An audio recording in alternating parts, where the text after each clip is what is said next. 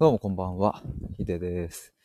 えー、今回はですね、何も目指さない、だけど一生もんの対話というテーマで、えー、ライブ配信をしたいと思います。ここ最近ですね、あのー、僕の、まあ、理念というか、大事にしたいものというか、まあいろいろこう、ライブ配信で皆さんの力も借りながら、いろいろ言語化して、えしてはまた、えっと、考えて、言語化してはみたいなことをたくさん繰り返しているんですけれども、え昨日ですね、えっと、何も目指さない対話に確信があるっていうテーマで2本ライブ配信をしたんですが、まあそのきっかけとなったのが、まあちょっとある人と友達とズームしてて、で、そこで、そのまあ、その人は過去に僕が悩み相談に乗ったことあったんですけれども、その当時ヒデは何を思ってたのかって聞かれたんですよね。どうなってほしいとか思ってたどういうふうに、ど私がどうなってほしいと思ってたのっていうのを聞かれたんですけれども、まあ、結論何にも思ってなかったっていうのが あってですね、まあ、これちゃんと説明すると、あの、幸せになってほしいとか、悩みを解消してほしいとか、僕と話してスッキリしてほしいとか、癒しになってほしいとか、そういう僕からの願いっていうのはないんですよね、何も。何もなくって。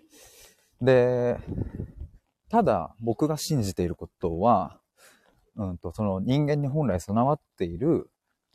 悩んでいても自分で立ち上がれる、前に進める力みたいなものを、僕はそれを信じていて、だから目の前の対話のお相手にもその力があるっていうことを心から信じているから、だから僕にはそういう、うん、助けるとか、悩みを解決するとか、もやもやを晴らすとか、そういう意図がないんですよね、全く。むしろ僕は僕なりに、そのお相手の悩みを聞いたり探求したりして、僕は僕で楽しんでいるんですよね。まあ、これは何もその人の苦しみ、悩んでいる苦しみを楽しんでいるわけではないっていうのはちょっとちゃんと言っておきたいですけれども、まあそれはちょっとやばいやつですよね。そういうわけじゃなくって、その人の、まあ、悩みの構造とか、そういうのを一緒に、うん、探求して深掘りしていくのが楽しいっていう感じです。だからあの、化石を掘っている時もね、化石がそこにあるかはわからないけど、掘っているのもワクワクするみたいな。まあ化石掘った経験はないのでわかんないですけども、でもついに会った時の喜びとかたまんないと思うんですけれど、まあまあ、あの感覚、あの感覚ってどの感覚だよって感じですが、まあそういうものなんだろうなというふうに思ってます。だからちょっと改めてですね、この僕対話する時のスタンスみたいなものが、ちゃんとこれ、ついに昨日言語化できたなとも思ったし、今日改めて、またある人とちょっと話してて、うんと、気づいたところでもあるんですが、なんか僕、その、例えば悩み相談とかで、えっ、ー、と、受ける、対話を受けるときにですね、僕のその、頭の中に何があるのかというと、えっ、ー、と、何もないんですよね。なんか意味わかんないですけど、その、白紙になるっていう。えっ、ー、と、例えば、でももうちょっとこれも具体的に言うとですね、初めて話すお相手、ズームで話すってなった時には、例えばその方が何か発信されていれば、どんなこと発信してんのかなとか、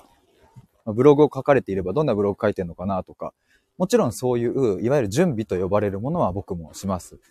が、ただ、えっ、ー、と、対話っていうその場所、悩みを聞くっていうその時間になった時には、それを一気に白紙に戻すっていう感覚なんですよね。何も考えないっていう。じゃあ何をしてるのかっていうと、目の前のお相手の言葉一つ一つに全神経を張り巡らせているというか集中しているっていう。今あなたが何を感じているか？今のあなたがその言葉を使う理由が一体何なのかっていう。で、その言葉は一体どんな歴史が集まっていて、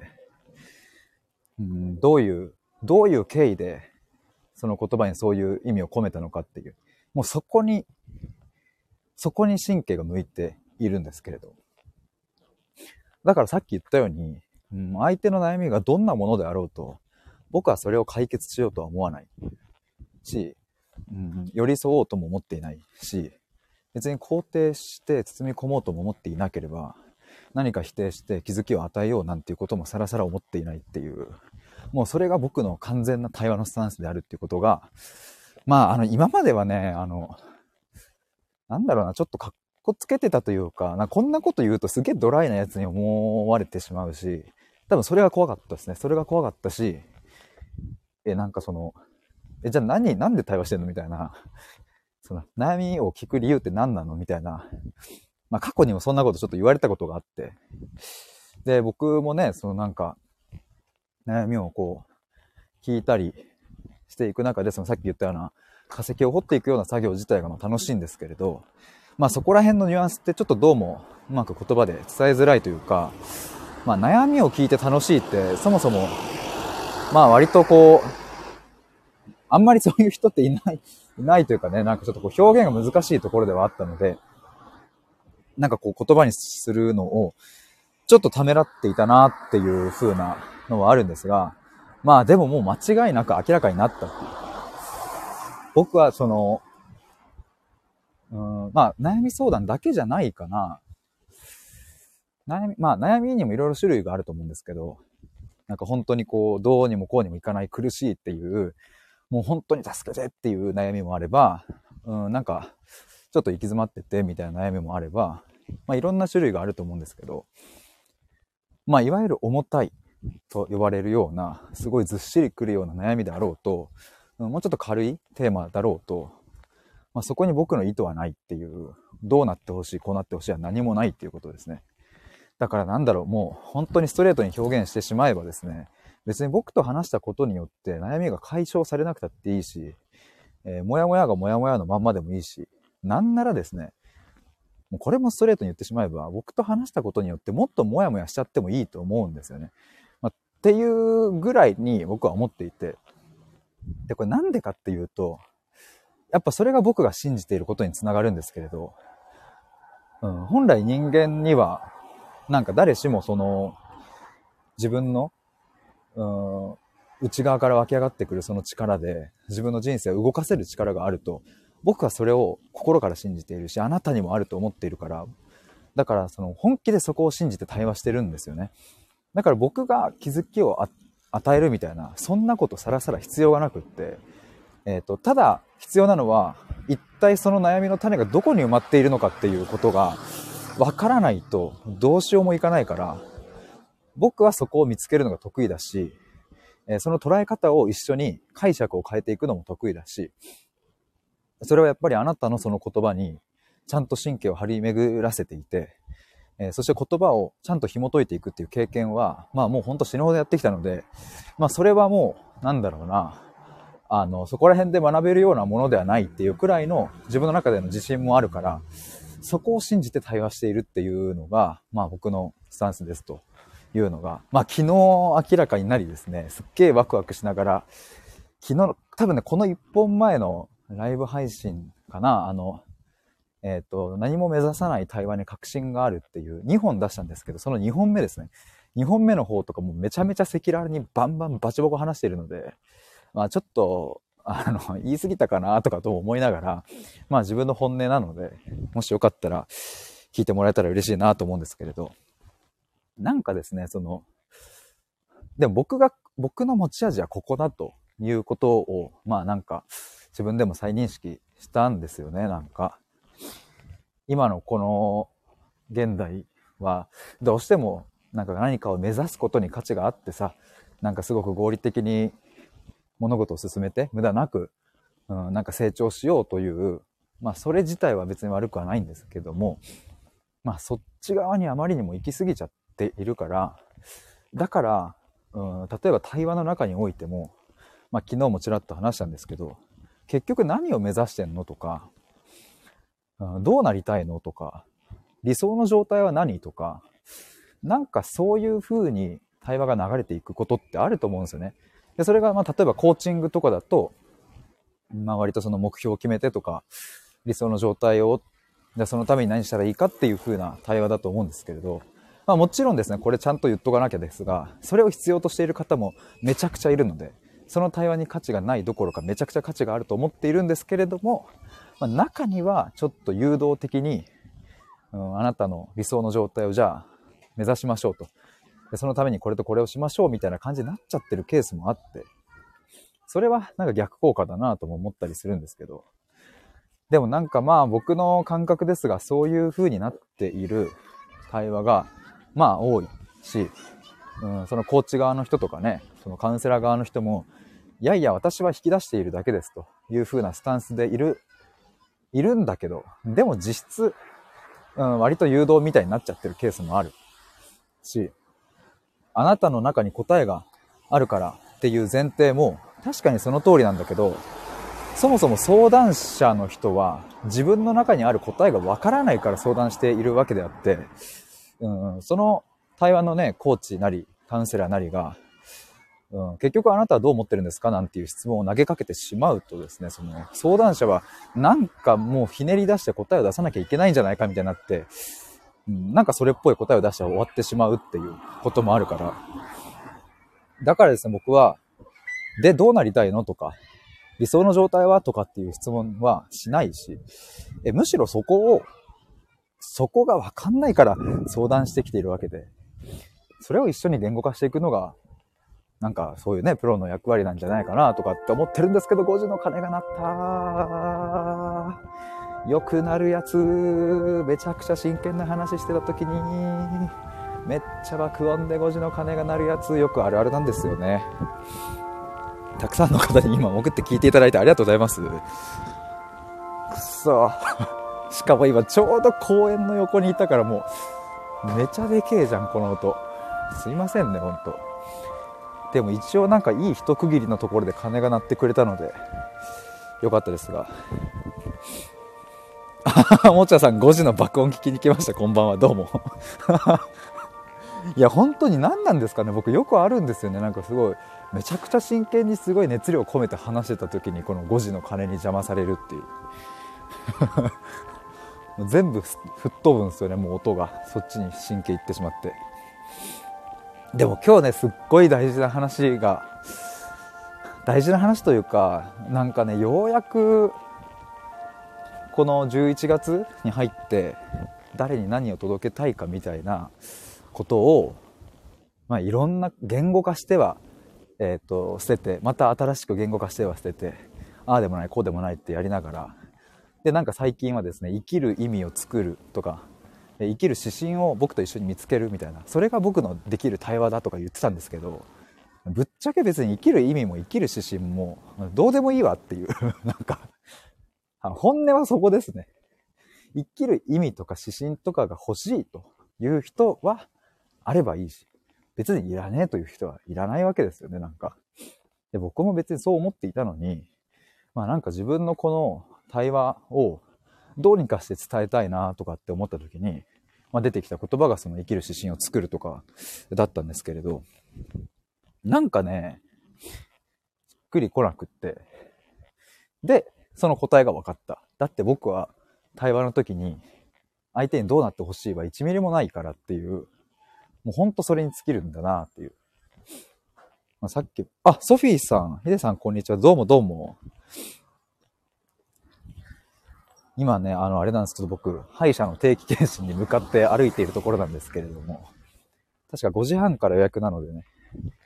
歯医者までちょっと5時半くらいまで話して、歯医者終わって、またちょっともう暑苦しく話しながら家まで帰ろうかなと思っております。ソフィーさん、もちゃさんと BGM として聞いてます。ありがとうございます。今結構ね、多くの方が潜って聞いてくださってて、ありがとうございました。あの、僕の暑苦しいトークを。ありがとうございます。もちゃさん、一生もんの対話、てんてんてん。そう、一生もんの対話って、僕でもこれ自信を持ってお届けしたいなっていうところなのかもな。なんか。でも一生もんの対話って何なんでしょうかね。って自分に言ってみてます。ソフィーさん、今日締め切りなの？何かの締め切りなんですかね？ソフィーさんお疲れ様ですと。ママンさん、こんばんは。はじめましてですかねえ、恥ずかしいと出てきちゃった。もっちゃさん、ママさんはじめまして。もっちゃさんありがとうとソフィーさんから。ママさんはじめまして。なんか今日このライブ配信ではですね、僕が、まあ、あの、お悩み相談とかを、まあ、受けて対話するときにどんなスタンスでいるかみたいなことをちょっと話しておりました。で、まあそれが、あれですね、このタイトルにあるように、今ちょっとコメント打ったんですけど、何も目指さないっていうところが非常に大きいなと思いましてですね。何も目指さないっていうのは、まあ、あの、僕が相手に対してこうなってほしいとかがマジで何もないっていう話ですね。何もなければ、その対話の中で何か目標、まあ、目標を決めることが必要な場合はしますけどね。しますけれど、なんか別にそういうふうに誘導することもなければ、で、さっきも言ったんですが、別に僕と話して、すっきりしなくたってよくって、むしろもっともやもやすることもあっていいと思うんですよね。もやもやってね、一見悪者だと思われがちですけれども、あの、本当の意味でもやもやするっていうのがね、逆に足りてないんじゃないかっていう気もしていて、なんとなくもやもやもやもやしているものって、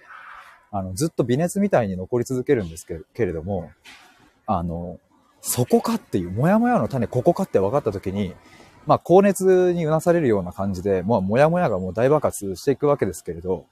ただ、高熱が出るとさ、それって人間の体の中にある菌を殺すみたいな感じで、まあ、あの、まあ、正常な反応でもあるわけじゃないですか、熱が出るっていうのは。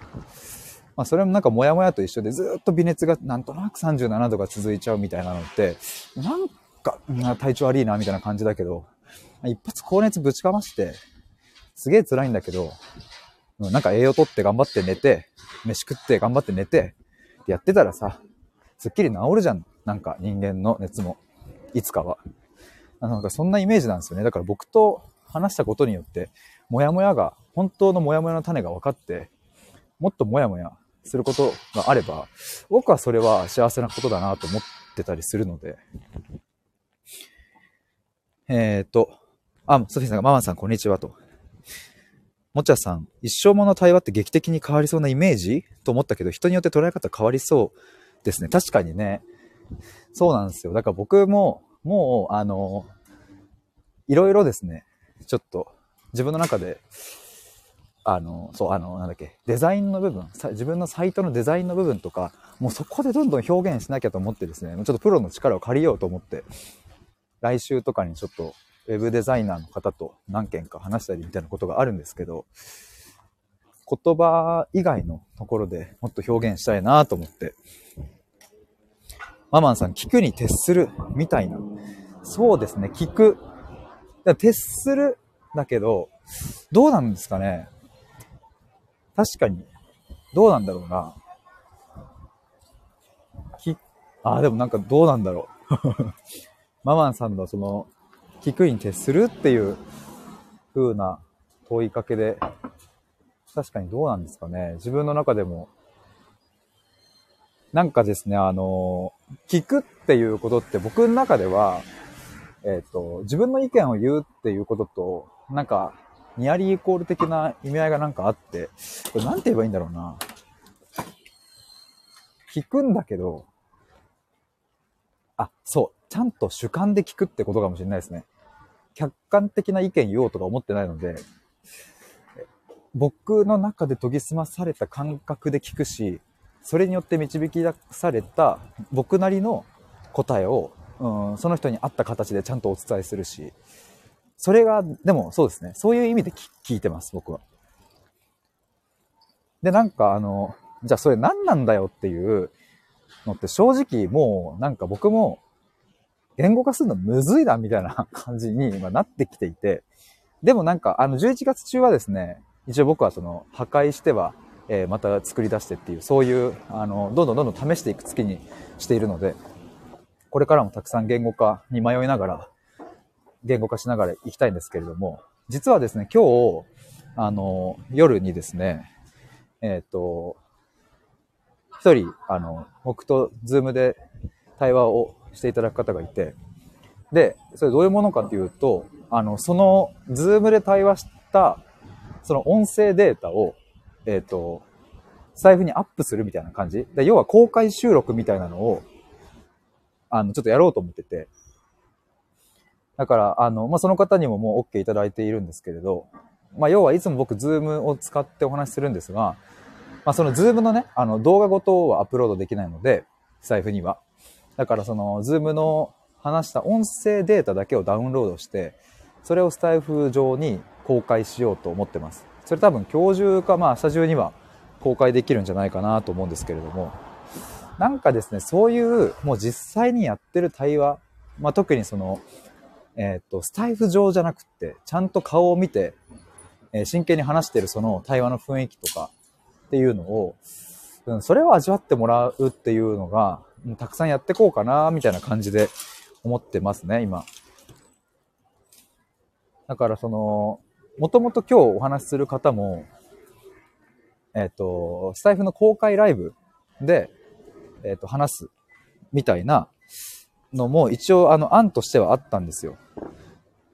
とかまあ公開収録でもよかったかもしれない。公開収録っていうか、コラボ収録か。っていう案もあったんですけれど、まあ、ただあの、スタイフの収録とかライブとかって顔を見てお話できるわけじゃないし、まあコメントとかあるとね、やっぱりそっちが気になっちゃったりするし、みたいな。だし、やっぱり本当の意味でのこの僕がやりたい対話とかね、対話の良さみたいなのは、うん、ちゃんと顔をお互い見てリアクションだとか反応だとか見入れてる時の方がやっぱり出るから、それをして、まあ本来であればもうその様子をもうなんかモニタリングしてほしいんですけども、まあでもその部分の音声だけを、え、ー、と切り抜いてスタエフにアップすれば、まあ、要は Zoom で話した時の雰囲気を音声で聞いてもらえるみたいな。そうするとなんか、あの、あ、そういうことねみたいなのが、まあいろんな角度からわかるんじゃないかなと思って。ママンさんが話す方も聞いてもらえた安心感と話しながら自分の中でうまく自問自答していい方向に行くような時ってありませんか、えー、聞いてもらえた安心感と、あ、話しながら自分の中でうまく自問自答していい方向に行くような時ってありますね、あります、あります。僕もね、でもそれこそ本当にもうまさにこのライブ配信とかもそうかもしれないですね。コメントいただきながら、それこそオバマンさんに今聞くに徹するみたいなって聞いていただいたおかげで、なんか僕の中で、あ、それっていうのは主観で聞くことだし、ちゃんと僕の、まあ、主観っていうのは感覚ですね。僕自身の今までの経験とか、そういうものをちゃんと研ぎ澄ませて聞くことだし、話すことだしっていう風に言語化できたので、めちゃくちゃありますね、そういうこと。言語化しながら自分の耳で聞いて、ああ、確かにみたいな。自分で言って自分で確かにってうなるみたいな。なんかこれは結構あるなと思いますね。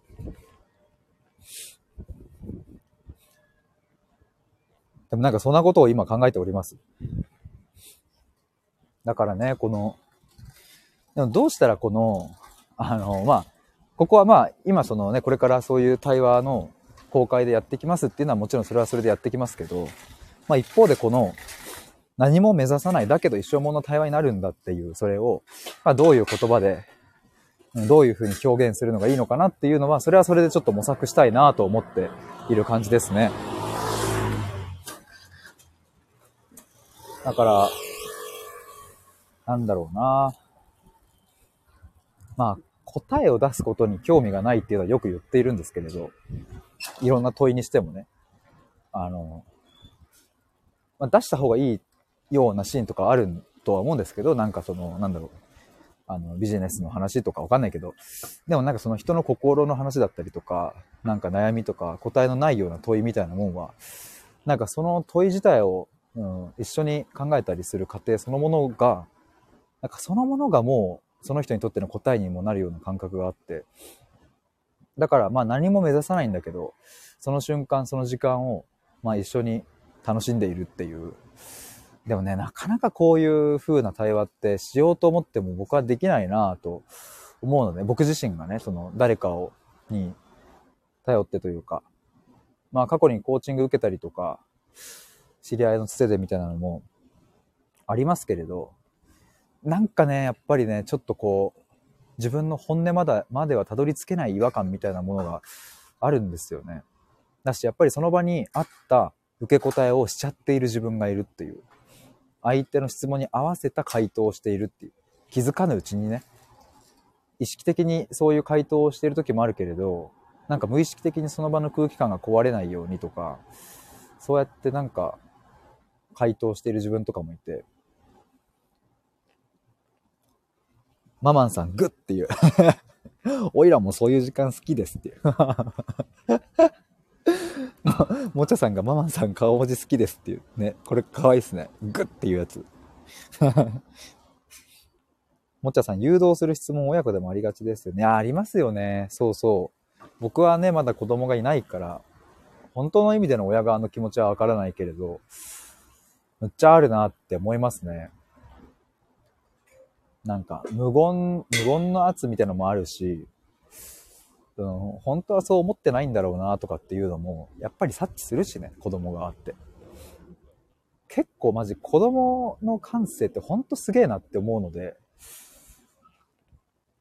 なんかね、あの、あれなんですよ。ちょっと若干あれで話ずれるかもですけど、僕、小学校上がる前かな、6歳の時に僕が父親に宛てた誕生日おめでとうって、えいう手紙僕6歳の時に書いていたのが、なんか父親が残してくれてて、なんかあの、見たんですよ。今年入ってからその手紙読んだんですよ。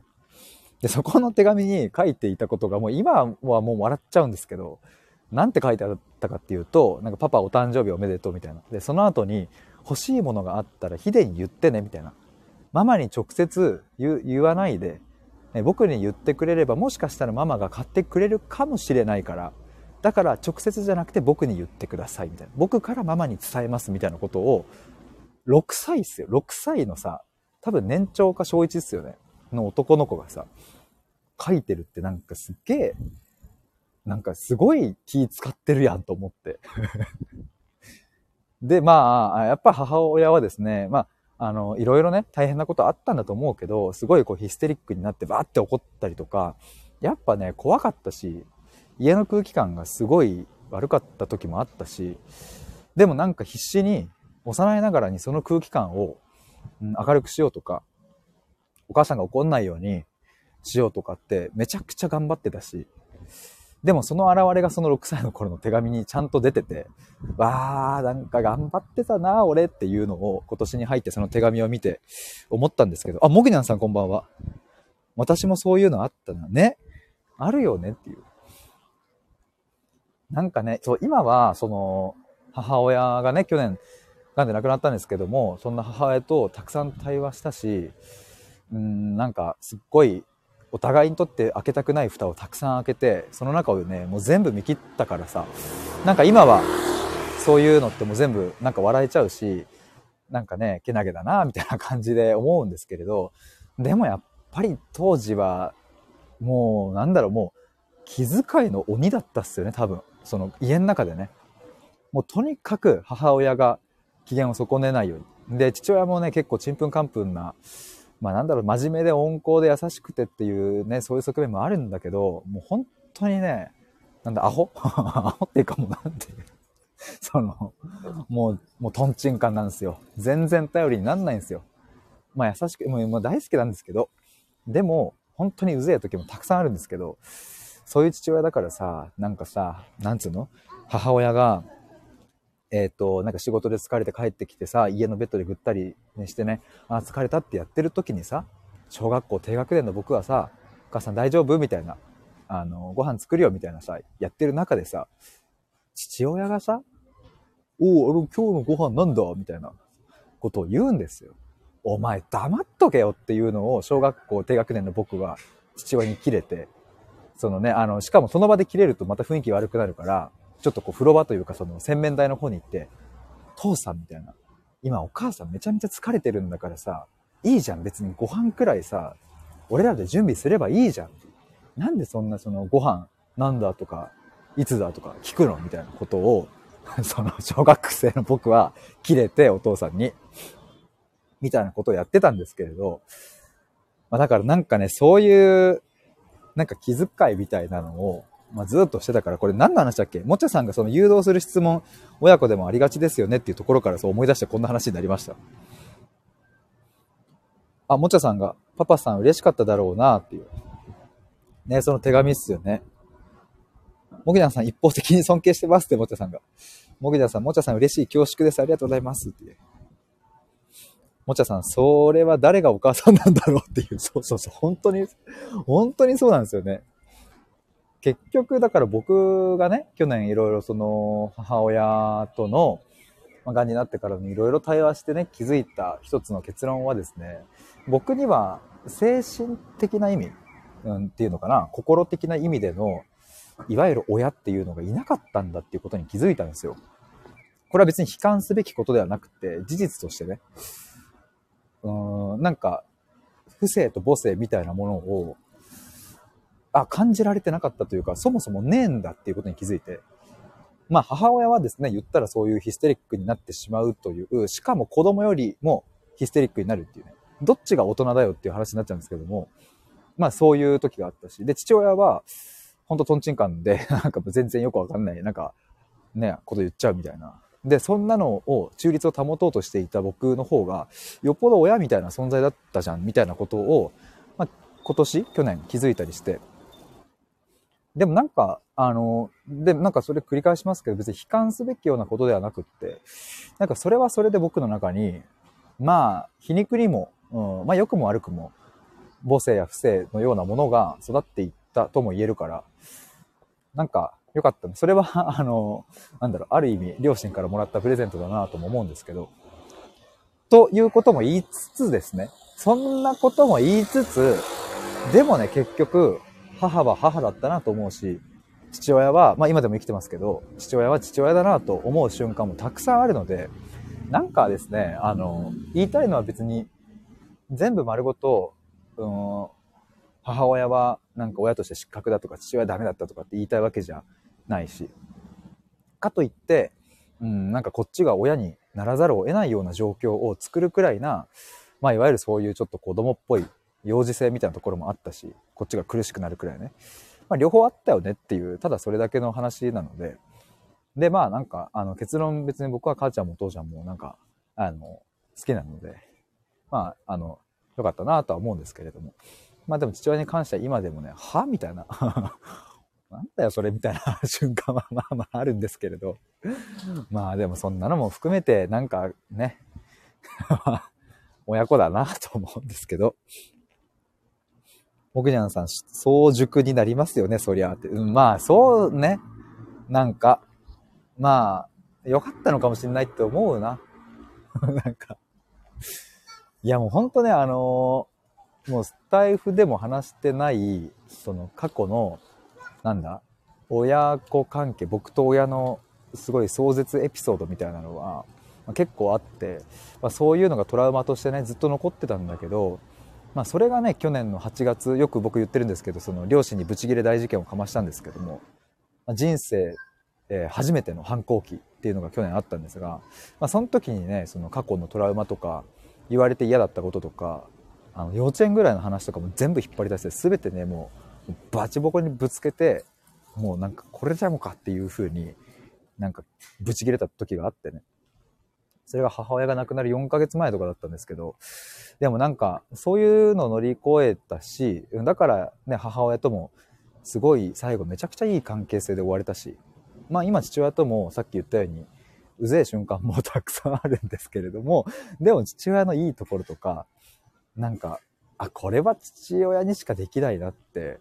自分の父親を誇らしく思う瞬間とかも、なんか母親が亡くなった後にボンボンボンボン出てきて、すげえなって尊敬する部分たくさん生まれてきたんですよね、なんか。自分には到底できないわ、これって。さすがだなっていう父親の側面とかね。もちゃさん、子供の頃に甘えられなかった人たちには響くエピソードだろうな。なるほどね。確かに。甘えるとかなかったっすもんね。そういえばね、僕も。ママンさん、子供らしくありたかったという思いだったり、でもそのことがあったおかげで考えるが育っていって、でも大人になって親の不甲斐なさも全部丸ごと、まあなんとなく愛せるというか、まあ家族だしな、みたいな感覚ありますってあ、でも本当まさにそうですね。ママさん響いている人がここにっていう。顔文字がやっぱ可愛い。いや、嬉しいです。ありがとうございます。そう、でもそのことがあったおかげで考えるが育った。もうまさにそれですね。あの、それで言うとね、父親とかはもうまるで真逆で自分で内省するとかもう本当にしないしできないし、多分ね、僕がこういう風にやってることとか意味わかんないと思うんですよね、なんか。で、多分母親はそこまでではないけれど、多分そういう自分で考えを深めるっていうのは、やっぱは母親もしないんですよね。でもなんか皮肉にもそういう両親だったからこそ僕が、あの、人から考えすぎだねって言われるくらい考えるような多分人間になったんだろうなと思うと、でもなんかその考えすぎだねって言われるの昔はすごいそれが嫌だったし自己否定しちゃう時もあったけど、今はもうむしろ、あの、褒め言葉に思えていて、なんかね、多分ね、僕、考えすぎだねはもう今は嬉しい境地に入ってるんですけど、逆にね、そこまでしか考えてないんだって言われる方がよっぽど悔しい。うわ、マジかと思って。あ、もっと考えてやるっていう。考えすぎだねはもう全然、あの、あざすっていう。あもう全然僕はもうひたすら考えてるんでになるんだけど。だからなんかそれくらいに思えたのは、まあ、本当両親のおかげだなっていう。お茶さん、ママンさんが飛び出してきてるっていう。モグニャンさん、人間いつ苦労するかだから早い方がいい気もするけど、小さい頃の心の傷は一生無意識に埋めようとしちゃったりするから何とも言えないですよねって。そうなんですよ。いや、だからね、ほんとね、うん、なんか、母親がさ、亡くなったことはさ、普通にまあ悲しいし、もう会えないし、まあ、ゴム見せられなかったな、みたいなのは、まあまああるけど、でも逆に、今でも母親が健康体で普通に生きていたとしたら、あの、多分ね、間違いなくこの僕の中での気づきは絶対にないので、で、多分母親にブチ切れる瞬間とかも多分訪れないので、で、このまま僕も将来結婚して子供が生まれてみたいなことになったら、多分、母親がね、80、90まで生きてたら、多分一度もこういう話を、その過去の自分がトラウマを抱えた話とか、嫌だったこととかって、多分一度も言わずに終わったんだろうなって思うんですよね。だからなんか、うーん、よかったなって思います。今は。そういう風になってね。なんかこの話できてなかったらどうなってたんだろうな。まあでもなんだろう。やっぱでも、もう終わりが決まってたし、だからもうそれは恵まれてたなとも思うんですよね。母親の場合は余命1年って言われて、結局まあ、2年弱生きられたんですけど、もう、うん、信じたくはないけど、もうおそらく亡くなるだろうっていうことは、病状とか雰囲気見ればわかるので、きっとそういうのも相まって、今しかないっていうのが、当時は別に思ってなかったけど、きっとなんか無意識化でそういうのも働いてたのかもしんないですね。でもそんぐらい追い込まれてようやく僕は言えたからさ。だから今別にそのなんだろうな、特にそういう状態でもない、そのね、期限が決まってない場合、ってなるとわざわざさ、例えばなんか実家にね、いる両親に対して、わざわざ電話でさ、そういえば過去のあの件、すっげえうざかったんだけどとかってさ、言う機会別にないし、お正月にさ、年に一回、例えば実家に帰って、両親に会った時に、そういえばさ、みたいな、幼稚園の頃のあの件なんだけどさ、みたいな。絶対そういうの話す機会もないから、だからそう思うとね、僕の場合は、うん、まあ、ありがたかったなっていう、うん、追い込まれたけど、苦しかったけど、それは良かったのかもしれないなと思います。っていうかもう気づ気づいたら5時27分でございますでしょう。ございますじゃないでしょうか。ななんか意味わかんないわよ。ちょっとよくわかんない言葉になってるんですけど。そう、5時半から、そうだ、あの、あれなんですよ。僕、歯医者の定期検診的な、あれ大事っすね、歯医者の定期検診。めちゃくちゃ綺麗に掃除してくれたし、レントゲン取ってくれて、虫歯ないっすね。綺麗っすね。大丈夫っすね。っていう話になったんですけど、まあ、ちゃんとその汚れは綺麗に取りましょうね。みたいな話で、今日もまた磨いてきまーす。ママンさん、ございます出ますでしょう。丁寧丁寧。たまにあるんですよね。こういうなんかよくわかん、言葉がわけわかんなくなっちゃうと。や、ということで、じゃあ僕は歯医者に行ってきます。ちょっとね、もうなんかもう、最近熱量がもう高まりすぎちゃって、ちょっとこれどんどん言葉にしたいので、またちょっと、あの、歯医者が終わって帰り道、また話したいと思います。あ、ママンさんまた聞きたいです。言ってらっしゃってありがとうございます。他にもあの、潜って聞いてくださった皆さんもありがとうございました。以上で終わりにしたいと思います。行ってきます。バイバーイ。